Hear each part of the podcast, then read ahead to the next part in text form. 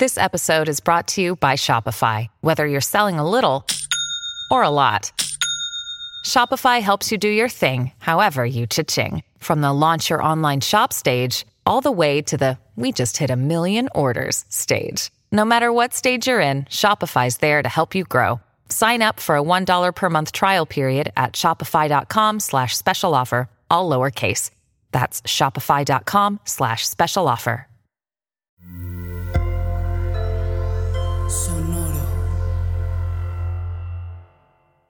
Hola, bienvenidos a Maldita Pobreza, un podcast de consejos financieros para una generación que lo tiene todo en contra. Yo soy Jimena Gómez. Y yo, Liliana Olivares.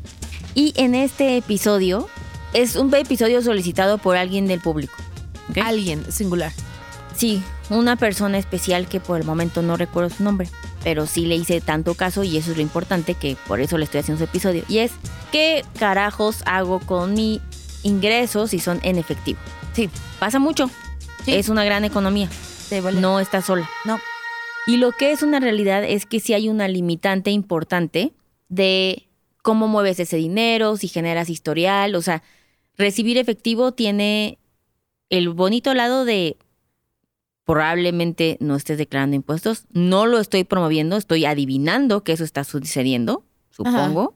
Yo siempre recomiendo, si ustedes saben que el SAT y yo somos súper cercanos, que no tenemos una gran relación, no planeo perderla por nadie. Yo también, pero no tan cercana. O sea, justo en la distancia perfecta.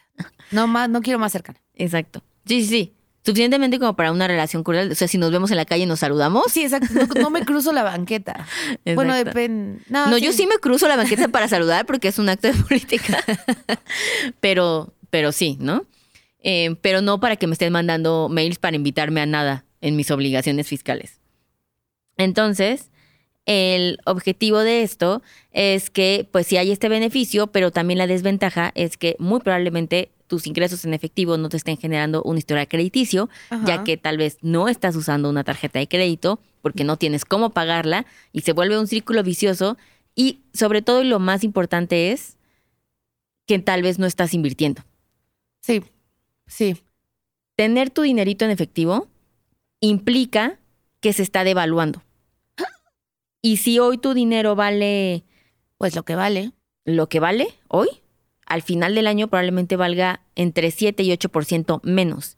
Y no quiere decir que tu dinero va a desaparecer porque tú tienes tus mismos billetitos, pero sí quiere decir que con lo que si hoy podías comprar un celular de 10 mil pesos con ese dinero, hoy ya no te alcanza con ese celular porque el celular ya vale 10 mil 600 pesos. Sí. Entonces, pues tu dinero en efecto va perdiendo valor. De acuerdo. Así, así funciona esta sociedad. Ahora, de una vez, para que no los esté liderando con falsas esperanzas, si ustedes creen que aquí vamos a descubrir una forma que no se ha dicho nunca antes, que va a ayudarles a no pagar impuestos, generar rendimientos y historial crediticio con su dinero en efectivo, no va a ser así. Están muy equivocados. Están equivocados porque No pues, somos ese tipo de personas. no, porque aparte no existe. Ay, Así si es la vida. No les diríamos. Eh, sí, pero les cobraríamos por decirles. Y no sería en un foro tan público. Y no sería en un foro tan público. Lo haremos más privado, en un puente más oscuro. en un estacionamiento. Y sí recibiríamos efectivo para que nos pagaran, ¿ven? Pero este no es el caso, lo No, lamento mucho. Lo que sí les puedo decir es ciertas vivencias que yo he tenido que me han ayudado a mover este dinero. De acuerdo. La primera es bienes raíces. Hay cierto monto de dinero que es legal, que nos gusta, poder pagar en efectivo tu terrenito, ¿verdad? Tal vez una aportación a un departamento en preventa. Entonces, bienes raíces es una muy buena opción para que de forma legal puede estar tu dinero, eh, que entre, que te hagas de algo que va a ganar plusvalía y que te deshagas de ese dinerito. Inversión, sí, sí. Y es una inversión. Exacto. La otra cosa que puedes hacer es preguntarle a tu contador cuáles son los montos máximos que sí puedes pagar en efectivo y que pueden ser deducibles. Por ejemplo, hay hasta cierto monto de comidas o de gastos, por ejemplo, de tu caja chica o cosas así, Sí. que puedes, que te permite la ley pagar en efectivo, que puedes tener tu nota y todo y que entra dentro de lo legal y pues ese es un dinerito que puedes, este, pues deshacerte sin y que puedes que aparte hacerlo todo en regla. Sí. Otra cosa es, pues la familia, amigos. ¿Por qué nos, no, o sea, apalancarte de tu familia en el sentido en que tal vez tu familia, yo soy esa persona que tengo gastos en efectivo y que nunca tengo, tengo efectivo y que constantemente puedo intercambiar mi efectivo por otra, por una transferencia, ¿sabes? Como de en algo aislado de, ah, bueno, oye mamá, tú necesitabas pagar esto y mamá tal vez tiene efectivo y entonces podemos hacer, o sea, podemos intercambiar esos gastos entre familia, ¿no? Porque también recuerden que familia directa podemos hacer como esta transferencia siempre y cuando esté justificado por qué está haciendo. Sí, o sea, le pongas como comida, mamá. Sí, y, y que sea real, ¿verdad? No estamos invitándoles a que mientan al SAT. Nunca. Estamos planeando pues ciertas estrategias que están todo en orden ilegal. En el marco de la legalidad, claro. Como siempre nos gusta trabajar. También creo que llega un momento en donde ustedes tendrán que hacer el análisis entre en qué ya es importante decir, ya no puedo recibir estos dineros en efectivo porque le estoy perdiendo más a la devaluación, al riesgo de tenerlo ahí en mi casa acumulado, versus a que se hubiera pagado impuestos y mejor busco una estrategia fiscal de sí que deducir. Ok. Como que la gente siempre piensa como, bueno, pero es que no quiero pagar impuestos. Sí, pero también se está devaluando. Ah, claro, tienes que, sí, ya, ya. ¿Sabes? Entonces llega un momento en donde tal vez ya es tanto que tienes que optar por decir, no, sí quiero regularizarme. Y ojo, no quiere decir que no le, tú le puedes declarar tus, tus ingresos en efectivo al SAT. Y tienes que ir, recuerden que nosotros no somos fiscalistas, tienen que ir con un contador y no pretendo hacer la labor del contador porque no me la sé, en el sentido de llegar a decir como, oye, mi negocio tiene ingresos en efectivo hago una factura por ventas a mostrador, ventas a público, cómo es la forma correcta de declararlo, pagar los impuestos que eso se deba, pero también poder tú deducir tus gastos, tu renta, tu... Me refiero hablando de negocios, ¿verdad? Sí. Este... O si es en persona física, pues también ver la forma en la que puedes deducir tus gastos de seguro, gastos médicos, este, pocas cosillas, colegiaturas, que puedes hacerlo. Pero sí llega un momento donde el sistema está hecho para que mejor veas la forma correcta de navegarlo con buenas estrategias en vez de evitarlo, porque luego pues te puede salir contradictor, este, contraproducente. Tienes un montón de dinero ahí que no lo estás pudiendo meter y entonces sí, hay un, sí, sí, sí. tampoco te está sirviendo, ¿no? Sí, tienes que, pues unas por otras, ¿no? Unas por otras. Qué difícil. Yo, yo la verdad me gusta el efectivo. Más por, creo que Rico Pato, como que nos hizo un tema, ¿no? A todos, a todos los de nuestra generación, o sea, gente muy joven, de querer nadar en una, en una bóveda de moneditas. ¿Te acuerdas de eso? Era bien padre. Yo siempre quise eso. Pero bueno, el efectivo es buena onda. Yo prefiero el efectivo, porque si hay algo. Soy bien boomer a veces. Si hay algo en ver el dinero o ver mi estado de cuenta y decir, este lo tengo, ¿sabes? Como que está ahí. Como no se va a desaparecer. Que inversiones, yo sé que no, yo sé que no, sé que es un miedo tonto. Pero en inversiones como que no lo veo. Entonces siento que, que no lo tengo y eso me da ansiedad. No, y nosotros usamos, aunque no les guste, pero siempre es viable utilizar el hack de usar efectivo cuando estás tratando de regresar a tu presupuesto. Es una gran forma de regresar back to basics. Es sí, porque back es tocarlo, verlo, ¿no? O sea, es es palpar y también de una manera psicológica ir administrando tu dinero. Si tú sabes que te tienes que gastar máximo, digo, porque te puedes gastar máximo, no sé, 500 pesos a la semana, entre semana, y metes ese billete de 500 pesos y vas viendo cómo se consume y el costo de las cosas tal cual, y que si ese Starbucks ya te costó 117 pesos. Sí, tu cerebro lo procesa Ya es como, fuck, no comí mañana, ¿no? Entonces, sí, te regresa a el este... tarjetazo, ¿no?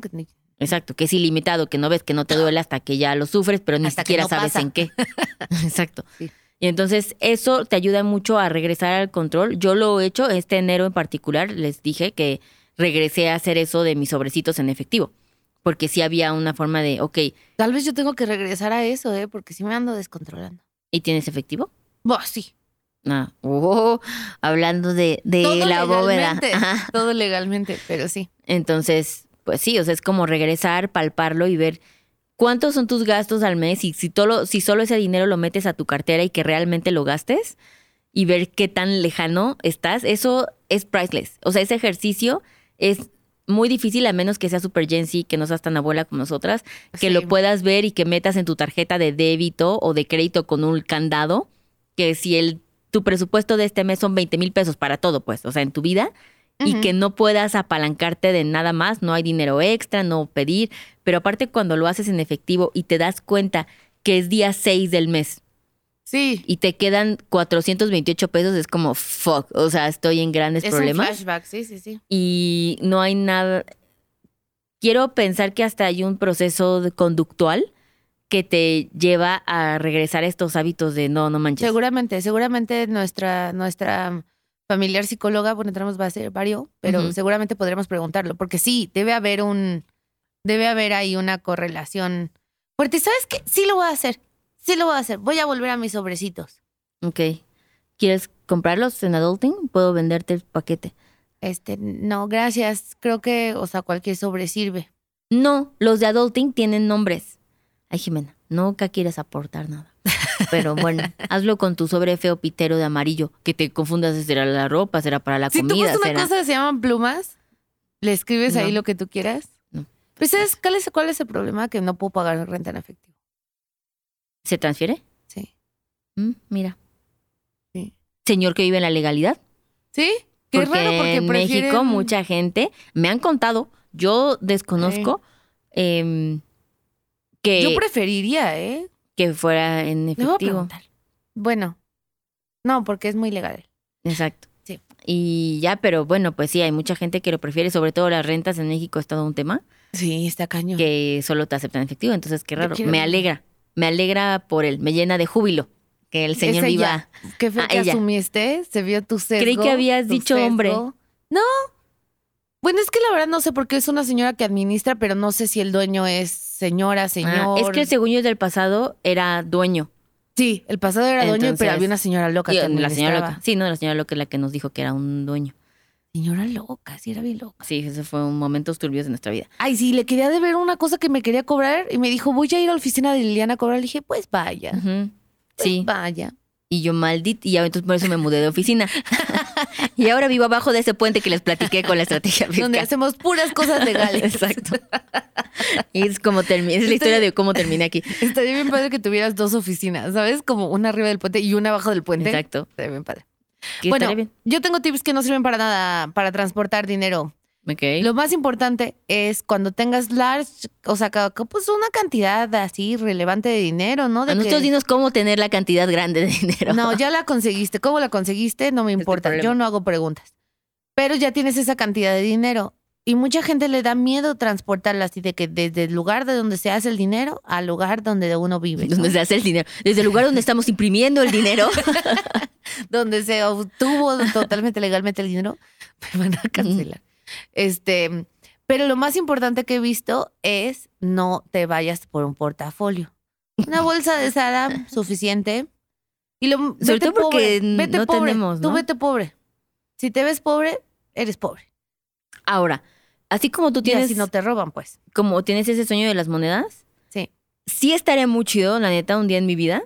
Marcas, este es el momento si alguien me quiere pagar con un portafolio de dinero, sí estaría muy caro. O sea, sí sería un gran estaría día. padre, ¿no? Porque aparte que tu siguiente libro que no sea tan family friendly, o sea, tu siguiente libro que sea como más pues más adulto, menos dibujitos más adultos. Esto te, lo digo por una razón, ¿eh? Deberías recrear la. Me siento solo criticada respecto a mi libro. No, no, hay feedback aquí. O sea, ah. es más bien la siguiente evolución, ¿no? el, el, siguiente nivel, como Hannah Montana Miley. Pero bueno, deberías recrear la de mm, American Beauty con las rosas, con los pétalos de rosa, o sea, sabes como de tú desnuda pero pétalos de rosa, pero dinero. ¿Qué tal? Ya. Y necesito un libro para eso porque también puedo hacerlo en un OnlyFans, ¿no? O sea, más en corto. O sea, pues sí, no sé qué tanto quieras cambiar tu vida, pero sí. O sea, decimos porque para hacer dinero, ¿no? Entiendo. Pero ah, no, mira, esto era más bien para vivir la fantasía de ah, No, yo sí quiero que alguien llegue a mi oficina, la de que está arriba del puente no lo de abajo, para que no me maten eso, porque se ve que ahí sí no salgo, pero en la que sí es legal, la luz del día, llegue alguien, me dé un portafolio, porque también de dónde se siguen consiguiendo sus portafolios, yo desconozco. Tienes que pedirlos en Amazon, yo creo. Y, y que lleguen y que te, y que te los dos seguritos y lo abran. Y yo ni siquiera lo cuente porque confío demasiado en esa. Pues tú tienes una maquinita de contador de. La dinero, pedí ¿no? de regalo de bodas y nadie me la regaló. Ah, ¿quién tenía? ¿Alguien tenía? Yo sí se la pedí, se la pedí a Mariana Kletzer y a Roberto Lemus y no me la regalaron. Y fue como, ¿cómo crees? Y yo, güey, sí. Pero sí entiendo que hay mucha escasez de efectivo por mi lado. Entonces la máquina estaría severamente desaprovechada. Sí, yo sí Pero la sí. Pero tú lo harías. Y entonces te podría decir, Jimena, nos vemos en mi oficina abajo del puente, trae tu dinero y lo contamos. Trae tu dinero en tu maquinita de dinero. Sí. Pero bueno, cosas que sí estoy manifestando mucho lo del portafolio. Sí estaría muy chido. Sí, estaría muy chido. Si ustedes quieren ayudarnos a esa causa, podemos hacer un Patreon. Y Exacto. ahí- Con billetes de 20 ya, lo que sea, pero... Ah, sí, no importa. O sea, con que sea billete, ¿no? Exacto. Porque Sí, monedas pero- va a tomar un chingo y va No, a pesar moneda un no. montón. No, ya estamos entre el negocio de la pecera y ya, y, y sí en mi portafolio. Entonces quisiera irme más por esa vertical. Sí, de acuerdo. Pues muy bien. Pues miren, ojalá este episodio haya sido de mucho valor como todos los episodios. Aunque acuerdo. sí, hay menos porque no es nuestra culpa. Es Sí, lo que pues hay. Sí, es lo que hay. Uy, sí, es lo que hay. Pero, pues, portafolios, ¿no? Em, pero recuerden que tienen que ustedes escuchar mucho Maldita Pobreza, mucho, mucho, mucho, para que subamos en los rankings de podcast y entonces alguien venga con un portafolio de dinero, ¿no? O sea, ustedes son directamente responsables de que ese sueño de Liliana se, se cumpla. Aparte, escogiste el camino más difícil. Así que por el podcast alguien venga. Así Pues para que ayuden, para que se sientan parte de este esfuerzo comunal. Sí, es correcto. Bueno, muy bien. Pues muchas gracias, amigos. Recuerden dejarnos comentarios en Apple Podcast, compartirnos con todo el mundo, escucharnos en Spotify y ser muy felices. Sí. Y ustedes digan, ante cualquier problema que se les presente en su círculo social de amigo cercano, familiar, díganle, ¿sabes qué? Te voy a escuchar, maldita pobreza. Con que ustedes digan eso con ese nivel de suspenso, la gente va a creer que tiene la solución y lo va a estar buscando. Entonces De va a ver, va a escuchar varios episodios. ¿De acuerdo? Y pues nada, eso sería ser team player, ¿no? Sí, o sea, echarle ganas, amigos. Ujú, Está difícil Está difícil. el sueño de Liliana. Sí, pero no imposible. ¿No? Nos vemos a la siguiente. Bye. Bye. Este programa fue producido por Mitzi Hernández y Karina Riverol. Los ingenieros de grabación son Héctor Fernández y Edwin Santiago.